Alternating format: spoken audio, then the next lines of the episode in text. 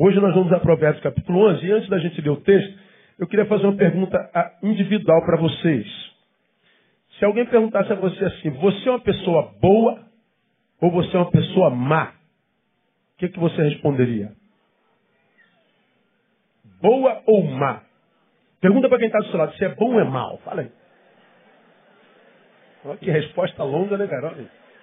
É só assim? Não. Olha que resposta longa, Jesus amado. Hoje na sociedade, nós vemos muita maldade, sim ou não? Sim. Vemos muitas perversidades? Vemos. Malignidades? Vemos. Vemos barbaridades, barbárie, vemos. E a gente tende, porque amante do bem, a julgar como mal aquela pessoa que faz mal a outra pessoa. Fulano estuprou outro, o cara é mal. Matou a outra, é mal. Espancou o outro, é mal. Linchou o outro, é mal. Então, para nós, consciente ou inconscientemente, mais consciente do que inconscientemente, mal é a pessoa que faz mal a alguém. Boa é a pessoa que faz bem a alguém.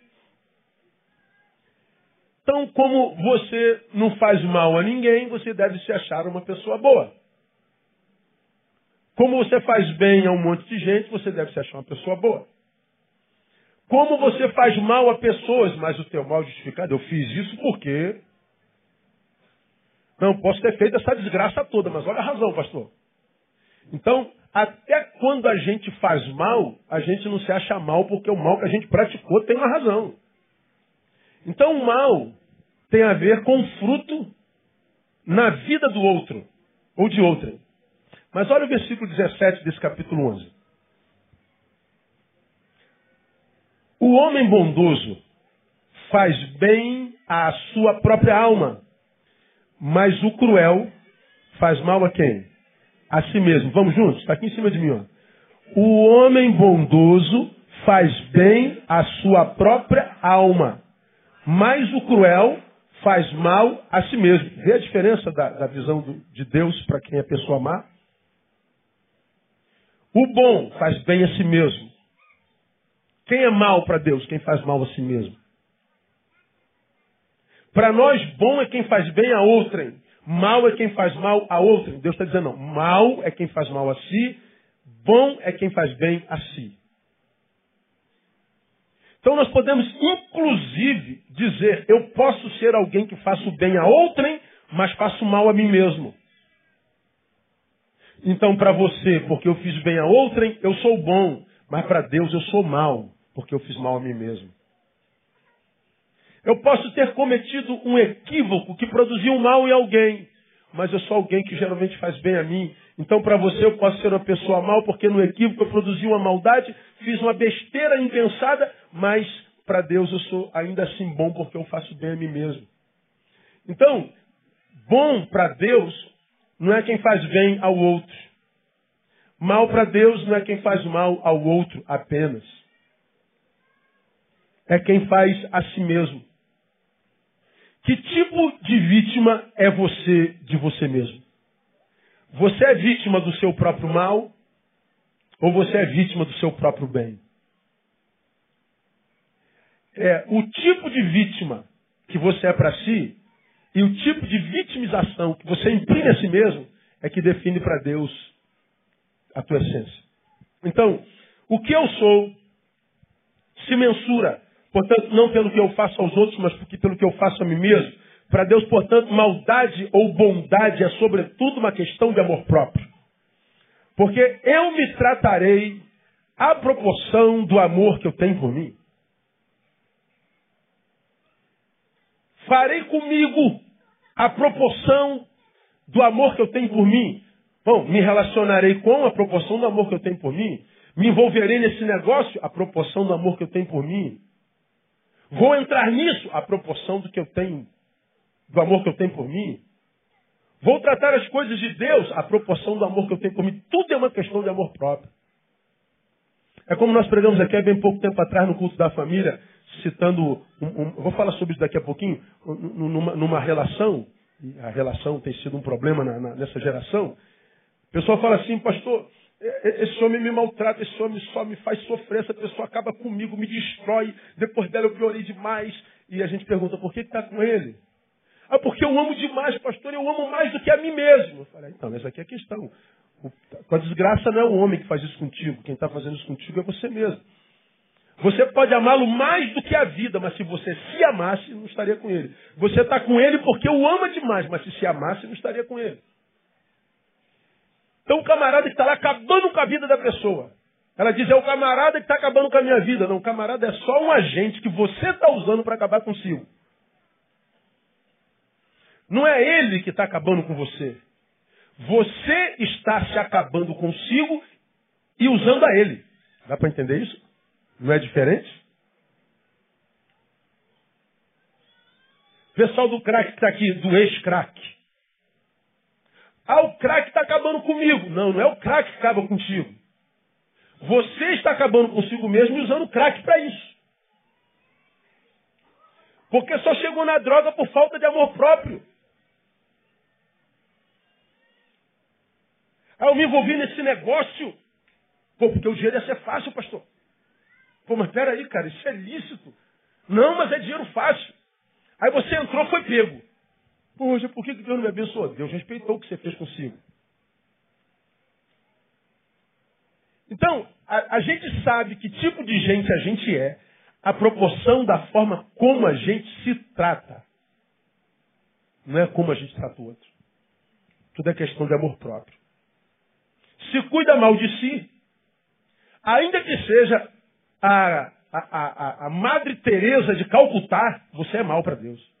Agora não é mais Madre, agora é Santa Teresa, né? Você pode ser a Santa Teresa de Calcutá. Como é que você se cuida? Mal. Então você é mal para Deus. É assim que você vai ser tratado. Talvez isso explique por quê que a gente não consegue entender tanta gente boa, boa, boa, boa, boa, que vive uma vida desgraçada que a gente fala assim, pô, mas que injustiça de Deus, essa pessoa é tão boa, essa pessoa é tão maravilhosa, essa pessoa é tão generosa, mas vive uma vida desgraçada. E a gente diz, poxa, por que, que Deus não abençoa? Talvez porque Deus a veja diferente da forma como a gente se vê. Isso quer dizer que o bem que faz aos outros pode não ter a ver com a sua essência. Eu posso, sendo mal, fazer bem a alguém, não porque o bem é um fruto da minha essência. Eu posso fazer o bem, por exemplo, para amenizar minha culpa. Questão de consciência, consciência pesada. Eu faço ao outro pensando em mim. Eu faço ao outro para me desculpar do que eu sei sou em essência. Uma pessoa perversa, maldosa, indiferente. Então eu pratico coisas que não têm a ver com a minha essência, mas os olhos alheios vêm e eles diagnosticam: você é bom, mas eu sei que eu não sou, porque isso não tem a ver comigo. Isso é uma questão de limpar a barra com Deus, limpar a barra com o universo, com o destino, sei lá com o quê. Culpa. Culpa. Eu sou a proporção da forma como eu me cuido, e eu me cuido a proporção da forma do quanto eu me amo.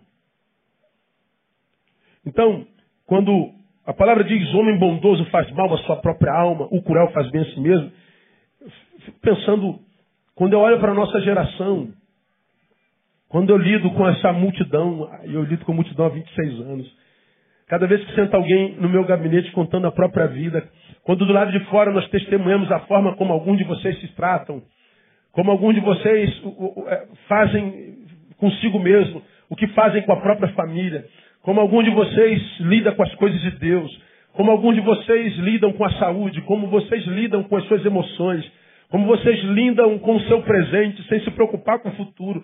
A, a forma como o ser humano se trata hoje é, é, extremamente assustadora, é desalentadora.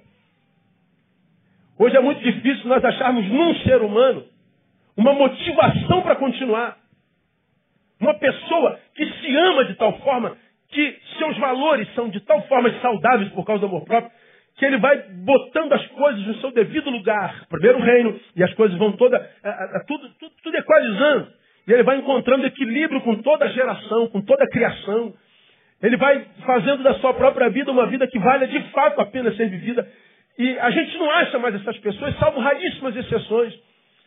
Nós não temos mais no outro uma fonte que estimula a nossa jornada. Porque o que a gente vê por causa dos frutos é gente que não tem mais amor próprio. Porque a forma como se trata revela isso assim de uma forma tão clara, contundente, que chega a ser desalentador. Como é que o ser humano faz mal a si mesmo nesse tempo presente? E o pior, esse ser humano que faz mal a si mesmo, além de fazer mal a si mesmo, ou seja, ser uma pessoa má, é uma pessoa cuja maldade cega, porque ele não consegue enxergar o mal que faz a si mesmo. E porque não consegue enxergar o mal a si mesmo, ele passa sendo vítima do próprio mal, acusando a outras pessoas de fazerem mal a ele mesmo. Então, nós vivemos num tempo de pessoas mais, cheia de razão, que encontra o mal sempre do lado de fora, sempre no terceiro. Como eu falei, não é ele que fez comigo, eu permiti que ele fizesse, ou seja, estou me autopunindo, eu sou mal.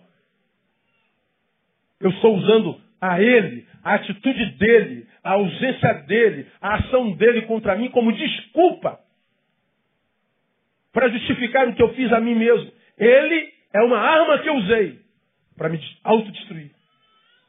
Gente que faz mal para sua própria alma. Como eu já ministrei aqui, quando eu ministrei essa palavra, o pessoal escandalizou-se mais. Você lembra? Eu falei sobre, sobre, a minha, sobre a minha simpatia pela reencarnação. Eu falei, pô, essa doutrina tinha que estar na Bíblia, cara. Paulo era um bom cara para falar de reencarnação, mas ele não falou. Não está na Bíblia. Por que da minha simpatia pela reencarnação? Porque qualquer um, não precisa nem ter fé para crer nisso, é o desejo da nossa alma. Porque você nasceu, foi um infeliz a vida inteira, foi um perverso de si mesmo, achando que era bonzinho e vítima do sistema, que é perverso. Aí você passou pela vida, nasceu, viveu, não, nasceu, morreu sem ter vivido. Só conheceu desgraça, só conheceu infelicidade, só conheceu o vazio, a insignificância. Nasceu, morreu. Então foi um desgraçado na vida, miseravelmente desgraçado na vida. Aí você morre, aí vem a doutrina. Fique tranquilo, você vai voltar de novo. Ó. Mesmo que a doutrina diga, você pode voltar num camundongo. Mas se for um camundongo bom, na outra, você volta gato. E vai evoluindo, volta a ser gente de novo. Cara, eu sou um infeliz, vou voltar de novo. Quem é que não quer ouvir isso, cara? Está na Bíblia um negócio desse aqui? Mas não está. Na Bíblia diz que aos homens está ordenado o quê? Morrer? Uma só vez. Depois disso vem o quê? Juízo. Você só tem esse tempinho aqui para ser feliz aqui. E você que já está com cinquentão igual a mim, ó, tem mais passado que futuro.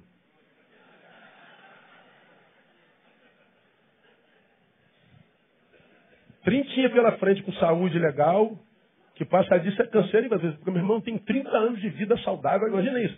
A gente pode falar, não, pastor, você vai chegar aos 90 bem. Claro, você quer acreditar nisso, acredita. Mas, é, o que, que é bem, né? Aos 90, né? Então, é, não dá, eu tinha 20 anos anteontem. Você também, não é verdade, irmão? É, agora tá o quê? 60, né, irmão? A morte, seja bem-vindo, vira. A morte. Oh, cada dia mais próximo. Cada dia que você acorda, está mais próximo de mim. Estou te esperando, hein? Esperando, seja bem-vindo. É, é isso mesmo. Só temos uma vida para viver. Então o único lugar que eu tenho para ser feliz é agora. Aí, ao invés de nos olharmos no espelho e com coragem para você tem sido mal, cara. Porque o que você tem feito consigo é maldade. A gente prefere se fazer de vítima e culpar todo mundo caçadores de culpados. Impressionante, cara. A gente faz mal a gente o tempo inteiro. Nossas relações mostram isso. A forma como a gente lida com as coisas de Deus, colocando lá no final da fila. Se sobrar tempo, eu dou para Deus. Se sobrar força, eu dou para Deus. Se sobrar alegria, eu dou para Deus. Se sobrar. A gente trata Deus como mendigo, que é que ele trata a gente como príncipe. A gente não respeita a inteligência de Deus. A gente chama Deus de otário o tempo todo. E a gente acha que Deus se permite ser. É uma perversidade, nós andamos num tempo de perversidade tão grande, porque o que me impressiona no ser humano hoje não é o mal que ele faz com o outro, é o mal que ele faz consigo mesmo sem saber. Aí, me permitam bem rapidamente com vocês, trabalhar na, na, na seguinte perspectiva. O que, é, o que é cuidar mal de nós mesmos hoje? Como é que nós fazemos mal a nós mesmos hoje? Tomando como exemplo questões práticas da vida. Vou mostrar ah, uma. Como é que a gente faz mal para nós? Trocando Deus por mim no lugar de honra na minha vida. Mas siga aí, com os dentinhos do cérebro. Quando é, Neil, que você faz mal para si mesmo? Quando eu troco Deus por mim no lugar de honra da minha vida, ou seja, Deus, fica no cantinho aqui. Na minha vida, o primeiro sou eu prioridade sou eu. Minha vontade, meu desejo, meu sonho. Então fica no cantinho que eu estou correndo atrás. Se der um tempo, eu volto aí. Segura aí. A gente tira Deus do lugar de honra e coloca a gente no lugar de honra da nossa vida. A gente não diz mais, vivo não mais eu, mas Cristo vive em mim. Que ele cresça, eu diminua. Como é que o ser humano hoje, principalmente o cristão que tem conhecimento da palavra, faz mal para si mesmo? Bom, o que não conhece a palavra, cara, é cego.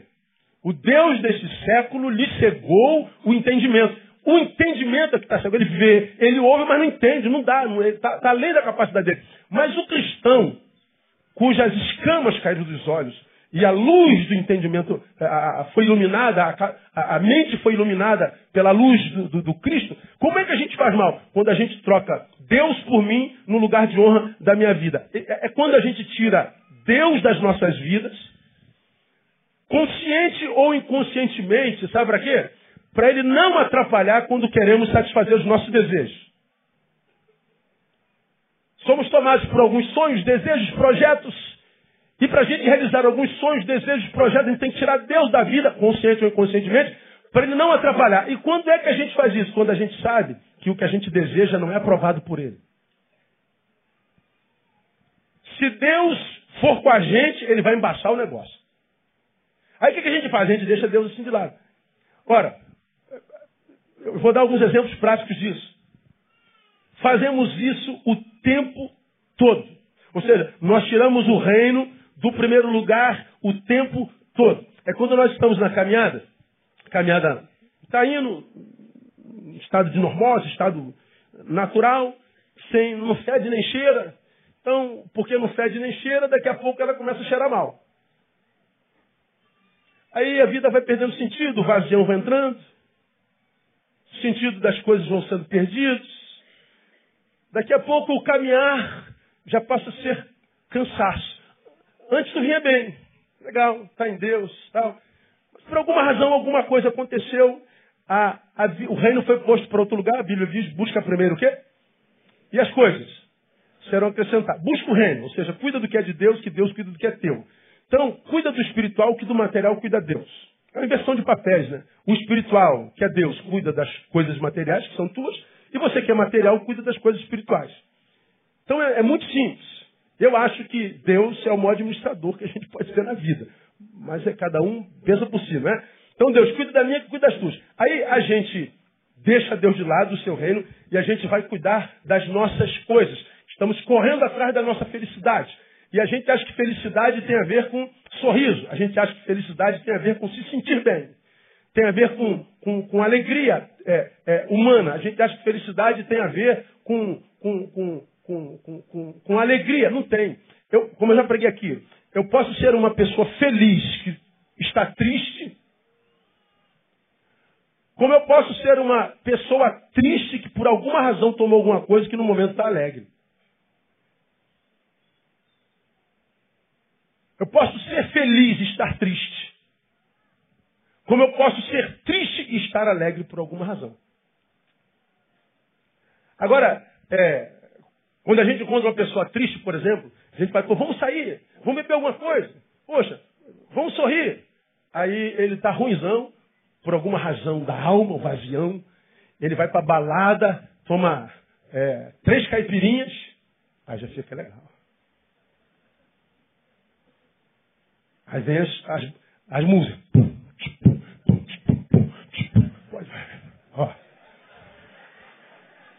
Daqui a pouco passa uma mulher, gostosona, que sorri. Aí o bicho vai. Aí já está com a mulher, está com a música, está sorrindo. Ó, resolvi o meu problema. estou feliz. Não, você está alegrinho. Isso é alegria, isso não é felicidade. Isso é cronológico. Isso é analgésico. Quando acabar o feito disso, você volta para sua desgraça. Porque você é triste, está alegre, mas é triste.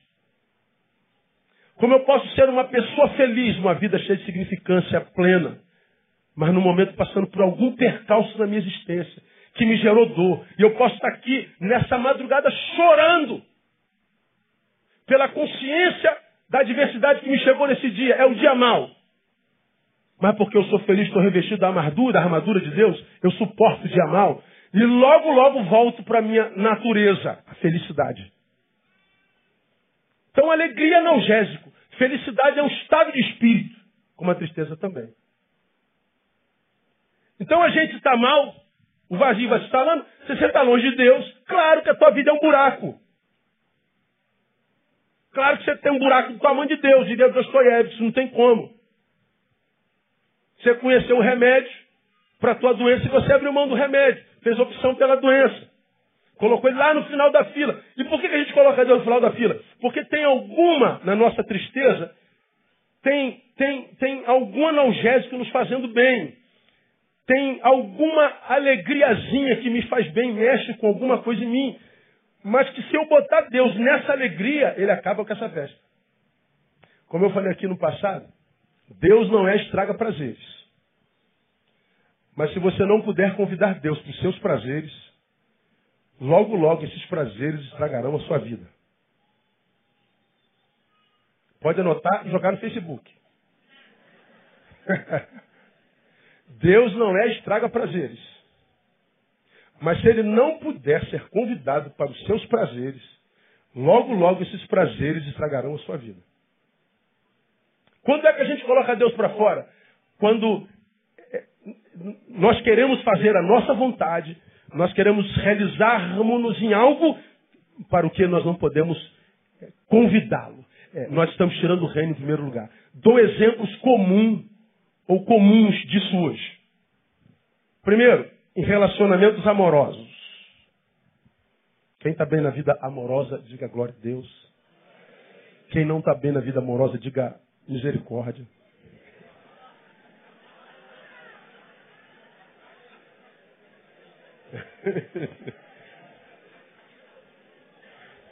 o Senhor é Senhor de ambos. Fique tranquilo. Como é que a gente faz mal para a gente nas relações amorosas? Acontece quando o amor humano sobrepuja em valor o de Deus em nós. Quando nós desejamos mais um amor humano do que o amor de Deus. Isso acontece de uma forma muito clara. Eu abandono o amor de Deus por causa de amores humanos. Hoje, isso é uma constante. Por quê?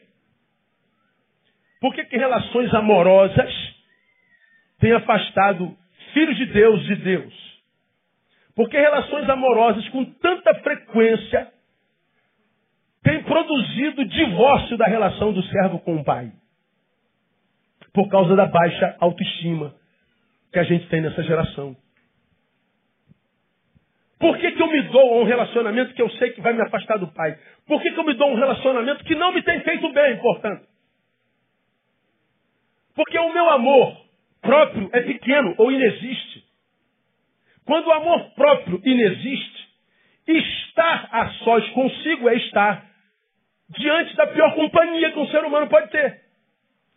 Quando eu estou ruim comigo, tudo que eu não quero é estar comigo. Eu prefiro estar contigo. E quem é o tigo? Não sei, qualquer um serve. Antes mal acompanhado do que só. Antigamente não era assim o texto, não. Antes era como eu, antes só do que mal. Hoje não. Aí nós vamos nos dando a relacionamentos. Cara, a mãe fala assim, menino, minha filha, olha só, vou te falar por que esse cara não presta. Dá uma lista de 25 motivos, mas você não ouve. Aí o amigo fala assim, pô, cara, eu sou amigo dele, ouve a tua mãe. Aí tu não ouve. Tu vê como é que ele trata a mãe dele. Chama a mãe dele, oi vaca. E você acha que vai te chamar de princesa. Trabalho. Nunca trabalhou. Quantos anos tem? 38. Como come? Às custas do velho ou da velha que ele chama de vaca. Está na cara, porque nós não somos retardados se aquela pessoa não tem como construir um futuro contigo. Não, nós vamos crescer juntos aos 38 anos. Mas nós, por causa dos afetos adoecidos, nos entranhamos de tal forma que a razão é colocada de lado. E nós entramos numa relação dessa porque eu amo demais, eu a amo demais. Mas a gente sabe que esse amor era um amor que Deus não abençoaria nunca. Porque a palavra condenaria totalmente. Mas a gente entra.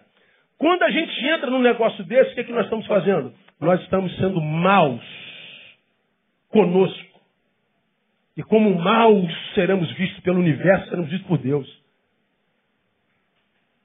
Você está entrando num negócio, num projeto. Você está entrando numa causa que você sabe que Deus não pode contigo por causa do fim. E a gente sabe do fim por causa dos meios. Os, os, os, os meios não justificam o fim, nem os fins justificam os meios. Mas a gente entra a si mesmo. A gente sabe com quem está se relacionando. A gente sabe que para se relacionar, para fazer isso, a gente tem que largar a nossa vocação, a gente tem que largar o nosso chamado. Vou falar sobre isso já já. A gente está sendo desconstruído. A gente está sendo, na imagem e semelhança de Deus, deformado. E a gente acha que vai dar certo. A gente está jogando com a sorte, não é com a bênção de Deus. A gente só entra numa relação ruim porque a relação que a gente tem com a gente não é boa. Porque quem se ama saudavelmente não se entrega a qualquer um, mesmo que goste muito desse um para quem queria se entregar. Ah, eu, eu teria um exemplo bom para falar sobre isso, não vou falar. Que me deu um orgulho gigante. Como eu falei no início desse sermão, eu amo demais. Se se amasse, eu não estaria com ele. Agora, porque é má, porque é mal, fica a si mesmo, porque é, é, está fazendo mal a si mesmo. Essa baixa estima que acomete essa geração performática e imaginária, falta de amor próprio, leva o sujeito, numa relação como essa, a depender do amor do outro para se realizar. Porque eu não tenho amor em mim mesmo por mim, e ninguém vive sem amor. Eu preciso do amor do outro para me sentir pleno. Aí nós temos uma relação de amor, não, uma relação de vício. Da mesma forma, já falei sobre isso aqui, como nós nos viciamos pela droga, nós nos viciamos por gente, que é uma droga também. Aí tem o fenômeno celular, WhatsApp. Está vendo a reação do povo? Hum.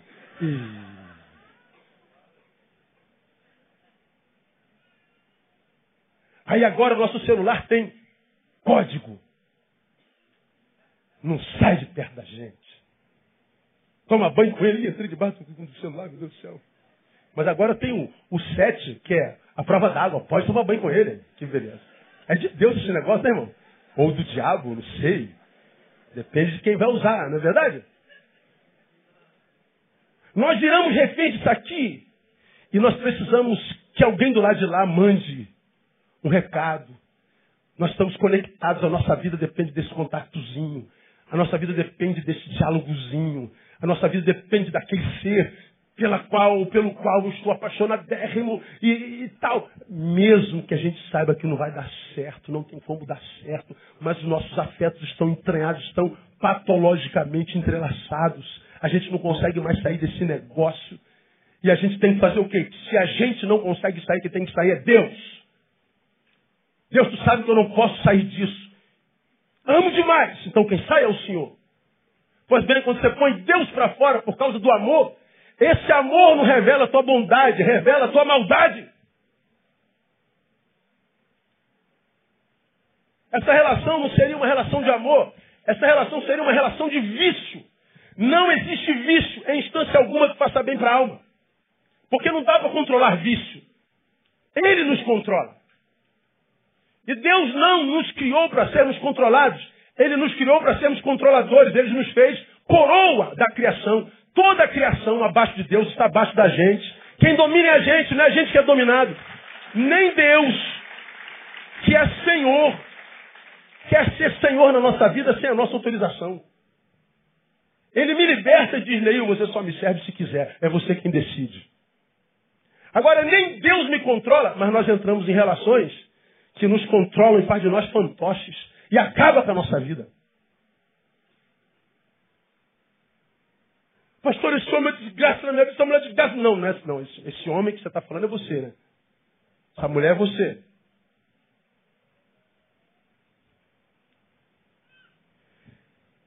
Essa baixa estima leva o sujeito a depender do amor do outro para se realizar. Essa dependência é patológica. Esse tipo de relação, amor, ao invés, portanto, de ser libertária, porque o amor liberta, ela se torna uma relação escravizante. Por quê? Porque é baseada no poder e no controle.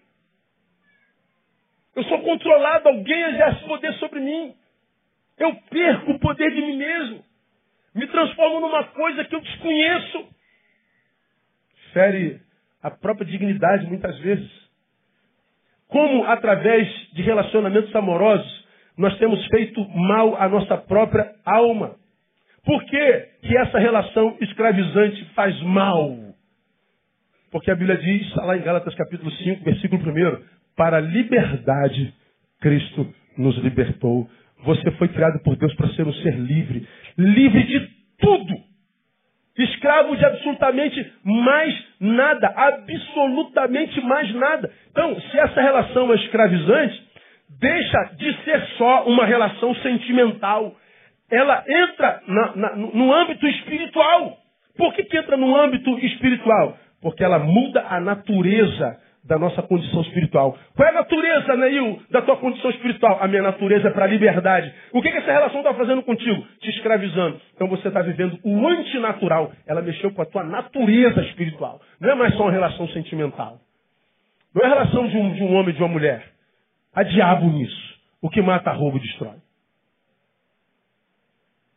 E alguns pedem a Deus para ajudar. Não pode. Deus respeita a tua decisão. Você optou por ser uma pessoa má. E como é que a gente sabe que a gente é mal, pastor? Pelo mal que está fazendo a si mesmo. Os, os relacionamentos amorosos hoje são sinistros demais.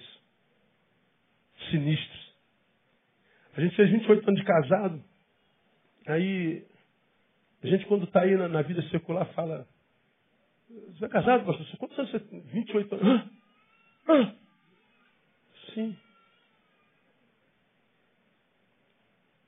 A gente fica espantado com o espanto que isso gera nas pessoas. Qual é o, o segredo? É não ter segredo. Meu Deus, como é que pode? Se você perguntar como é que esse irmão que está do tem 30 anos de casado, você é com saúde? Como foi? A gente não sabe. Porque é tão natural. Faz parte da natureza. Não faz força, não tem planejamento, não tem segredo, simplesmente acontece. Talvez aconteça porque os cônjuges são bons, fazem bem a si mesmo. Porque se ama, ama o outro. Porque o amor do outro faz manutenção do amor que tem por si mesmo. Então eu a amo, não porque ela merece, porque eu me amo. Agora, quando eu quero controlar o outro, eu estou despejando no outro a minha essência. Eu estou produzindo uma maldade, uma perversidade. Vou colher perversidade. Aí nós vemos relacionamentos se, se, se, se, rompendo o tempo todo. E alguns, desgraçadamente, permanecem o tempo todo. São aqueles casamentos que eu falo, né? Que terminam, mas duram para sempre. Aquele casamento diabólico, porque é mentiroso. É só para inglês ver. Casamentos mentirosos. Você tem uma ideia? Dados do mapa da violência contra a mulher no Brasil. Você tem uma ideia? 13 mulheres, 2015, hein? 13 mulheres são assassinadas por dia no Brasil. Uma a cada hora e meia. Cada hora e meia, uma mulher é assassinada no Brasil. Estamos falando de assassinato. Mas de agressão. Uma mulher é agredida, sofre violência de N naturezas a cada cinco minutos no Brasil. Agora, olha que coisa interessante. Dos assassinatos que acontecem nessas mulheres, são 13 por dia, 50,3 desses assassinatos é produzido por familiares. Quase todos o cônjuge. cônjuge. É a violência caseira, é a violência que vem daquele com quem tem laços afetivos, com quem tem relações afetivas. Vem daqueles com quem nós fizemos opção por estar. E a gente vê essa desgraça toda acontecendo e transforma o Brasil hoje entre os cinco países que produz mais violência contra a mulher. Ou seja, qual, quais são os cinco países cuja relação amorosa mais produz desgraça? O país Brasil está entre eles. Agora, de onde vem o poder que o outro que me faz mal tem? Vem de mim. Eu dou a ele esse poder. Insistir no relacionamento que acabou é viver infelicidade opcional. Você optou pela infelicidade. Quando insiste no relacionamento que acabou. E quando o ser humano malvado opta pela infelicidade, você está pondo Deus para fora. Porque Deus chama, Ele não pode abençoar o teu sofrimento. Pergunta. Se Deus perguntasse a você, como perguntou a Pedro, por exemplo. Imagine Jesus aqui diante de você te perguntando: Você me ama? Que foi o que Jesus perguntou a Pedro depois da sua negação: Pedro, tu me amas? Vamos imaginar que no lugar do nome Pedro fosse posto teu nome. No meu caso, Neil. Neil, tu me amas. Que resposta você daria a Jesus? Que resposta você daria a Jesus? Vamos imaginar que a resposta que você daria a Jesus fosse sim, sim, Jesus, eu te amo. Ok. Então, eu acredito que a maioria de nós responderia isso. Tu me amas, filho? Nós todos quase diríamos, te amo, Jesus. Tá. A resposta é sim? Tá. Então, outra pergunta. Como que você pode provar esse amor que você tem por ele? O que, que você tem para provar esse amor por ele? Porque eu acho que a maioria de nós não tem como provar o amor que diz ter por Jesus. Mas as nossas atitudes, nossos projetos, nossas relações, quase sempre visam gerar amor, felicidade em nós. Ou seja, são provas do amor que nós temos por nós. Nós deixamos isso aqui, nós deixamos vocação, nós deixamos palavra, nós deixamos missão, nós deixamos congregação, porque nós estamos correndo atrás da nossa felicidade. Porque nós imaginamos, nos amamos, estamos correndo atrás da nossa felicidade. Pois é, esse amor que você tem por si é a prova cabal de que você é malvado. Olha que antagonismo. Né? Por isso tanta infelicidade nos dias de hoje. A gente não tem mais como fazer. Porque se o seu jeito se ama, não se ama, não há como, não há amor no mundo que possa planificá-lo. Por mais que o mundo são 7 bilhões e 200 milhões de seres humanos no planeta. Vamos imaginar que 7 bilhões e 200 milhões de seres humanos no planeta amem o Neil. Mas o Neil não se ama. O amor de 7 bilhões de pessoas não será suficiente para gerar em mim plenitude. Faltará o mais importante. Qual é? O amor que eu tenho por mim mesmo. Agora, quando eu tenho amor por mim mesmo, o outro é só uma opção. O outro virá porque amor atrai amor. Graça atrai graça. O que, que você tem atraído na tua vida? Que tipo de gente você atrai na sua vida? Que tipo de sentimento você desperta nas pessoas em grande escala? O que você desperta revela o que possivelmente você seja em essência. Então, quando a gente ouve aí, está tá na campanha dos, dos, dos, caras aí que vão, vão se eleger, aí essa palavra burguesia aparece. Contra a burguesia, contra a burguesia, contra a burguesia. Ou seja, o problema é sempre a burguesia, o, nós não. O problema é sempre o outro. Então, como é que a gente faz mal a nós mesmos, irmãos? Através de relacionamentos amorosos. Minha irmã, meu irmão, ah, foi Deus quem disse que não é bom que o homem esteja só. Mas se eu me relaciono com alguém sem amor próprio, eu continuo sozinho. Mesmo que eu esteja cercado de gente. A única coisa que planifica o homem é o amor. Não adianta ter alguém do lado se o, o, que está do lado não é alguém com quem eu tenha intimidade revelada, é, é, é, é, montada por amor. Portanto, o que quebra a solidão não é a companhia de outro, é a intimidade que se tem com esse outro. Se eu tenho um, dois, dez, mas não tenho intimidade, eu continuo sozinho. E a intimidade que gera plenitude é a única intimidade que é aquela que transforma a mim e ele e ela na mesma pessoa. Ambos se tornam uma só carne. O que faz de duas carnes uma não é a junção das carnes, mas a junção das almas que são unidas pelo amor.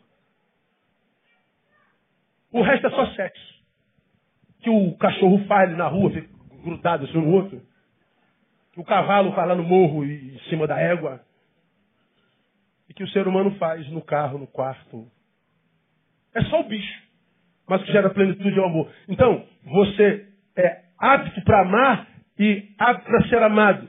Mas não abra mão do amor próprio para colher amor de quem quer que seja.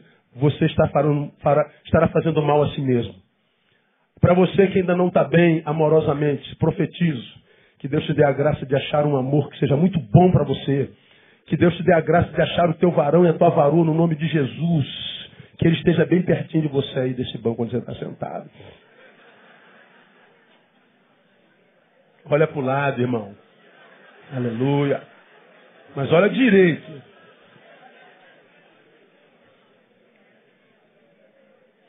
Quando é que a gente faz mal a nós mesmos? Um outro exemplo prático. Carreira profissional. Carreira profissional. Acontece quando o meu conforto passa a valer mais do que minha salvação e vocação. Isso é tirar o reino de primeiro lugar na vida também. Eu estou trabalhando para ter conforto, eu estou trabalhando para ter imagem, para ficar famoso, eu estou trabalhando para ter mais, para ter, ter. E a gente então quer ganhar mais, ganhar mais, mais, evoluir, evoluir. Para isso, a gente abandona a vocação e desvaloriza a salvação. Irmãos, isso é, isso é muito comum hoje. Eu poderia citar, é, poderia citar nomes assim, ó. É, irmão fulano, irmão Beltrano, irmã Betrana, irmão Cicrano, irmã Ciclana, que estava numa M danada, vivia nas correntes de oração, de orações, prosperou, sumiu. Que agora vive viajando, que agora vive passeando, que agora vive em festa. Estou falando que viajar é pecado, não? Estou falando que festejar é pecado, não? Estou falando que fazer isso. Mas para fazer isso, deixar de ser quem é em Deus, ah, isso é uma maldade que você faz consigo mesmo. É muito triste ver um crente prosperando e colocando o trabalho, a profissão, o dinheiro, a ascensão, a fama em primeiro lugar e colocando Deus lá no final da fila. Lá. Não pense que Deus entra em depressão. Deus não entra, gente. Se Deus sofre, sofre pela maldade que você está fazendo contigo. Porque você trocou a vida espiritual pela, pelo materialismo. Você trocou, você trocou o cristianismo pelo capitalismo. Você agora só pensa no seu conforto. Você só pensa na sua imagem. Você só pensa no seu gozo. Você só pensa em si. E para fazer isso, você teve que botar Deus lá atrás. Essa troca é extremamente comum no dia de hoje também. É a troca que eu vou denominar de a troca da utilidade pela autofelicidade. Antes eu era útil para Deus. Eu tinha meu lugar no corpo. E todo membro no corpo, todo, tem uma função, é útil. Não dá para tirar nada dentro desse corpo que, que, que, que não seja importante. Tudo que está lá é importante. Os órgãos que aparecem, como nariz e olho, aqueles que não aparecem, estão tapados, estão dentro. Todos são importantes, estão intrinsecamente ligados. Quando você opta por buscar teu gozo, abandonando teu lugar como membro no corpo, você está se, se dilapidando, você está se. É, como é que a gente faz como tira um. Se mutilando. Você está se você está se afastando do corpo. Você está fazendo mal a si mesmo. Você está buscando sua auto-felicidade. E por que, que essa troca é danosa? Primeiro, porque Jesus foi quem disse que a razão de nossa vida, que, é, porque Jesus quem revela a razão de nossa vida e chamado. Ele diz lá em João 15,16: Vós não me escolhestes a mim, mas eu vos escolhi a vós. Para que ele escolheu a gente? Para que, vos designei, para que vades e deis frutos, e o vosso fruto permaneça, a fim de que tudo quanto pedirdes ao Pai em meu nome, Ele vos conceda. Eu te chamei aí para que você vá, missão, para que você dê fruto, para que você seja útil. E para que eu preciso estar em missão e ser útil, Jesus? para que a tua relação comigo permaneça saudável, para que quando você orar eu te ouça, para que quando você pedir eu te responda, para que você não se transforme num religioso frio que só frequenta templo e culto, mas não tem vida em mim. Só a vida na missão e na utilidade. Então não troca a missão, a vocação, a salvação para gerar auto-felicidade, Neil. Neil, deixa de ser burro, Neil. Você viveu sem essa dinheirama o tempo todo, Neil. Agora tem dinheiro, sumiu, Neil.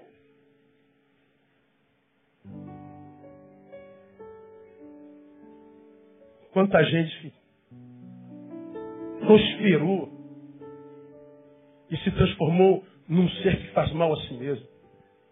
Ruim é quando a gente ama a pessoa. Gente que foi assim, né? Colado, cara. E, meu Deus, não faça isso. A gente tem que sofrer calado. Jesus revela a razão da nossa vida, é frutificar, é ser útil. Segundo, por que isso é danoso? Porque o mesmo Jesus é quem revela que nós não somos autossuficientes em nada na nossa vida. Muito menos para produzir autofelicidade. Meu irmão, se você depender de si para ser feliz, você está lascado. Se eu depender de mim para ser feliz, eu estou lascado, porque a gente é inconstante. Hoje você acorda, quer viver 200 anos, amanhã você não quer nem acordar. Você quer morrer. Hoje você acorda, você está no óleo, irmão, está doido para aparecer um demônio para você botar ele para fora. Mas chega no outro, se te olhar, tu deprime. Meu Deus, o que, que é tu, cara? Cada dia você está de um jeito, cada dia tem um sentimento. Um dia, um dia você quer cabelo louro, mas no outro dia você quer cabelo amarelo, roxo. Aí você ela pinta de roxo. Mas eu estava amarelo ontem, cansei. Mas tu botou ontem, pô, já cansou? Cansou. É uma, é uma, é uma inconstância. A, a, Jesus, ele fala, você não é autossuficiente para nada, muito menos para produzir felicidade. Ele diz, eu sou a videira, vós sois a vara. Quem permanece em mim e eu nele, esse dá muito fruto, porque sem mim nada podeis fazer. Aí me perguntaram assim, pastor, o senhor é pastor, o senhor, o senhor tem desânimo também na vida espiritual? Eu? Vixe, diria, vixe manhã. Tem dias, irmão, que é, é, um, é, um, é um desânimo tão grande. Eu falei sobre isso aqui, que eu olho para a Bíblia e falo assim, eu estou contigo e não abro. E às vezes eu não abro mesmo. Tem dia que eu não quero ver ninguém. Quando meu telefone toca assim, mas você fala que sou um gênio. É morra, desgraçado. Não quero ver ninguém hoje. É. Ainda mais quando eu pego um chorão. Ah, a vida é injusta, Deus não existe. Por quê? Minha namorada não, não me beijou hoje, não me mandou um WhatsApp. Ah, amor. Eu nem respondo por amor. É amor. Quando eu não respondo, é amor.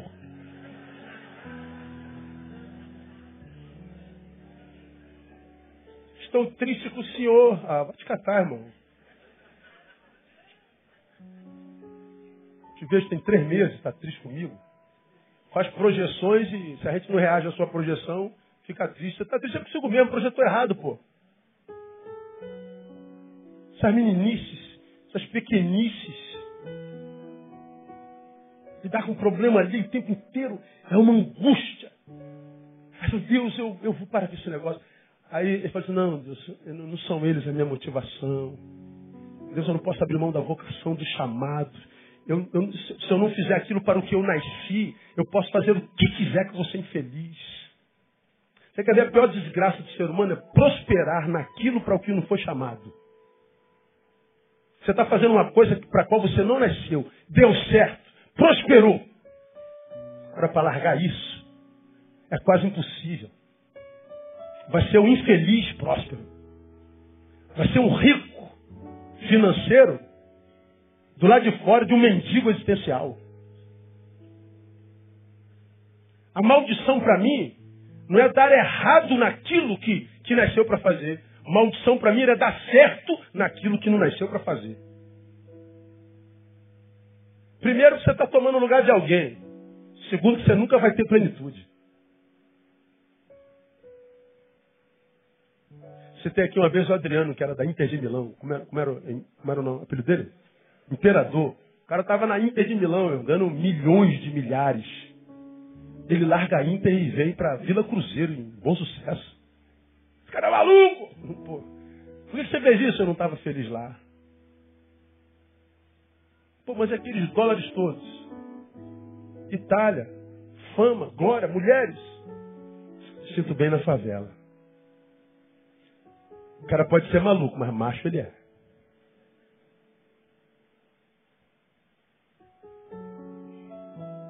a gente vê um monte de pessoas. Acho que não tem nada infeliz, acho que tem muito infeliz. Qual será a razão? Porque talvez o que tem muito devia estar aqui, o que está aqui devia estar lá. Nós não estamos no lugar certo. Então, quando é que eu sou bom? Quando eu sei meu lugar no mundo e eu não acho, não deixo esse lugar por coisa alguma. Não há em vocês, em nenhum de vocês, poder para me tirar do centro da vontade de Deus. Não há em ninguém do lado do seu ou em mim para tirar você do centro da vontade de Deus. Ninguém. Mas você é livre para fazê-lo. Para sair da presença de Deus. Para abandonar tua vocação. Para abandonar o teu chamado, para ganhar dinheiro. Só que saiba que você está sendo visto pela vida e por Deus como uma pessoa má, porque está fazendo mal a si mesmo. Você está correndo de produzir a, a sua autofelicidade, achando que felicidade é ter, é ser, é aparecer. Não, felicidade só na presença daquele que nos chamou. É encontrando nosso lugar no corpo, nosso lugar no mundo. Vamos terminar. Quando é, irmão, que a gente cuida mal de nós mesmos? Não vai dar tempo. Quando no exercício da vida espiritual, eu relego a plano nenhum as outras áreas da minha existência. Primeiro tópico, a gente abandona a vida espiritual para vida amorosa e vida profissional. Mas também tem o outro lado. Eu venho para a vida espiritual e relego a plano nenhum a vida secular, a, a, as outras áreas da minha vida. Por exemplo, Há muita gente que se converte que depois da conversão esquece que continua gente. Com todas as implicações de ser gente. Se converte e agora vive dentro de igreja. Vive falando de, de Bíblia de Jesus. Vive buscando consagração. Vive buscando monte, jejum. Vive buscando vida espiritual. Aí, isso é muito bonitinho. Só que você relegou a plano nenhum as outras áreas da sua existência. Aí o que, que acontece? Você esquece que continua um ser biológico. Ou seja, tem que cuidar da sua alimentação, irmão. Porque você pode ser um crente maravilhoso, mas se você tiver 30 quilos acima do teu peso, vai ser um crente maravilhoso, com estima baixa. Aí vai tentar emagrecer, não consegue, vai ficar triste. Continua um crente maravilhoso, mas triste, porque está com 30 quilos acima do peso. Aí tu pega um gordinho, de boa estima. Fala assim, eu não tem problema com isso. Eu não tem uma ova. Ainda mais homem, tem parte no teu corpo que você não vê mais há muito tempo. Escandalizou, né, irmão? Continua sem ver. Atrapalha a relação sexual com a esposa. Por que, que você vai para o cabeleireiro? e passa chapinha, formol. Por que, que você bota o batonzinho? Você gosta de se ver bonita no espelho. Você gosta de se ver bonita, ser vista bonita pelo marido. A imagem conta. O marido gosta de ver a mulher arrumadinha.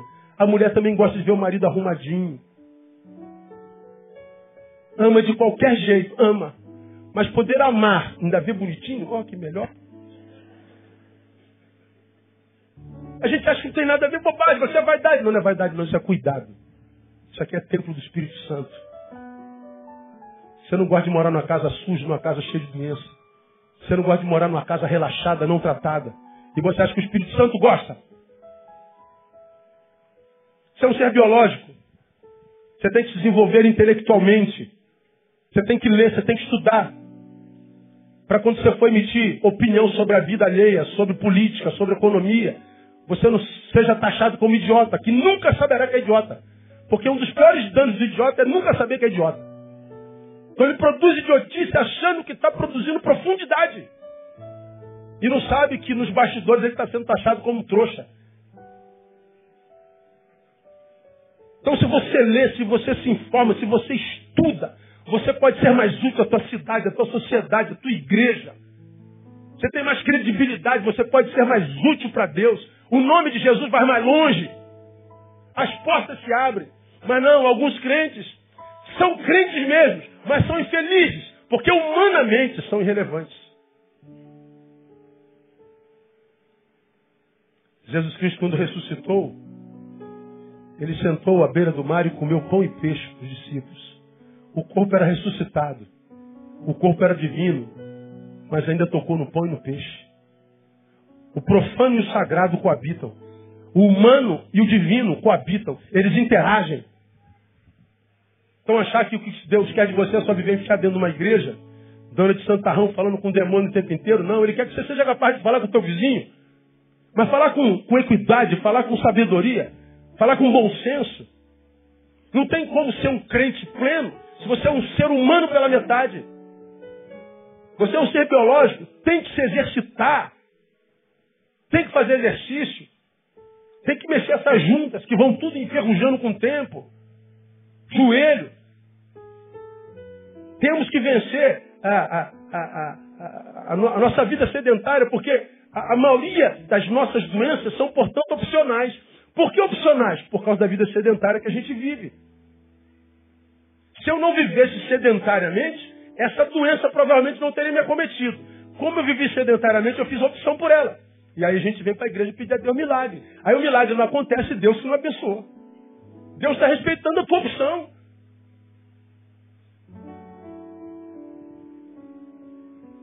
Quando eu trato mal de mim? Quando eu esqueço que eu sou um ser biológico. Você continua também um ser social, precisa de amigos. Eu não preciso de ninguém. Oh, isso é maldade contigo, isso é mentira. Foi lá no Éden que ele disse que não é bom só. Então é maldade, você está mentindo para si. Todo mundo precisa de alguém. Você continua um ser social, precisa de um hobby. Precisa de um lazer, precisa de um prazer. O que, que te dá prazer na vida? Ah, meu prazer é Jesus Cristo. E o pior, ele passa a acreditar nisso. Está fazendo mal para si mesmo. Claro que Jesus Cristo é meu prazer. Agora, sentar à mesa, bota o um prato para Jesus Cristo aí, irmão. Para quem? Para Jesus Cristo. Tu vai jantar com Jesus Cristo. Quer o que, Jesus Cristo? É, bota. Bota para Jesus Cristo aí. Mentira. Paulo, nos seus últimos dias, escreve 2 Timóteo. Já ouviu falar sobre isso aqui. O último escrito dele, 2 Timóteo capítulo 4, no capítulo 4 ele fala das suas angústias e da sua solidão. No dia anterior, Tiago foi morto, ele sabia que no dia posterior, morto seria ele. E quando ele sabe que está diante da morte, combati o bom combate, acabei a carreira, guardei a fé, já estou sendo derramado como libação, o tempo da minha partida está próximo, já sabia, o Espírito havia revelado que ele ia morrer. Antes da morte, ele diz, eu quero ver um amigo. Ele escreve para Timóteo, procura vir comigo breve. Ele está dizendo, eu não quero morrer sozinho. Ele não pede outro apóstolo. Ele não pede um colega de ministério. Ele não pede a presença de ovelhas, ele quer um amigo. Jesus, quando subiu para o monte da angústia, onde seu suor se transformou em sangue, ele sobe com três amigos. Mas você, porque tem problema de relacionamento, diz: Eu não preciso de ninguém. Não, você está mentindo para si mesmo. Você é um ser social, precisa de amigo. Você é um ser social, você precisa se envolver numa causa maior do que a sua. Quem vive para si perdeu o direito de viver. Esse dedo não existe para ele. Ele tem uma função no corpo. Cada membro no corpo trabalha para um todo. Você está envolvido com o quê? Não se envolver com nada. Tentando se poupar é fazer mal a si mesmo. Você é um ser biológico. Você é um ser social. Termino. Você continua um ser familiar. Precisa cuidar dos seus. Precisa cuidar daqueles para quem você volta. Precisa cuidar daqueles que estarão no seu enterro. Porque termino citando Paulo mais uma vez, você já me viu pregar sobre esse texto aqui, a palavra foi contundente. Pelo que se alguém não cuida dos seus, principalmente dos da sua família, nega a fé e é pior do que um incrédulo. 1 Timóteo 5,8. Então eu, eu, tenho que ser pastor, eu tenho que fazer isso tudo andar, eu tenho que pastorear todo mundo, eu tenho que viajar, eu tenho que dar o trabalho pra caramba. Mas ó, a família, Neil, é primeiro lugar. A igreja é minha família, eu cuido da minha família e você é um membro da família. A tua família quem cuida é você. Aqui você é substituído, lá não. Aqui você é substituível, lá não. Então todo trabalho, seja ministerial, seja você empresário, seja você empregado, seja você estudante, todos esses trabalhos precisam ser desenvolvidos, mas a família não pode ser descuidada. É aquele lugar para o qual você volta. É aquela pessoa, aquelas pessoas para quem você volta. Se eu estou labutando no ministério, se eu estou labutando na vida profissional, se eu estou labutando em qualquer vida, mas para isso eu maltrato minha família, eu sou mal. Aí eu pergunto de novo: você é uma pessoa boa ou uma pessoa má? Porque à luz da palavra, bondoso é quem faz bem a sua própria alma. O cruel faz mal a si mesmo. Então, a minha esperança, a minha oração é que Deus permita que nós sejamos pessoas boas. Porque a Bíblia diz que Deus é bom, perfeitamente bom, e diz que a sua bondade dura para sempre, e a sua bondade é para os bons. Se você for bom, pode ter certeza, quando o dia mal chegar, o dia mal está só de passagem. Se você é bom, faz bem para sua alma, como nós ministramos aqui, quando chegar a traição do amigo, fique tranquilo. Ele que é o nosso maior amigo nos sustentará. Quando a adversidade que passa e que assola de dia chegar até a nossa tenda, fique tranquilo. Ele vai ser o alicerce dela. Ele disse que estaria conosco todos os dias. E quando ele está todo dia, ele fala de uma presença manifesta. E não de uma presença imperceptível. Mas ele é Deus do bem. Ele é Deus do bom. Seja bom. Coloca o reino em primeiro lugar. Você vai ver que o rei do reino colocará todas as outras coisas no seu devido lugar. Que ele nos abençoe. Vamos aplaudi-lo? Vamos embora para casa.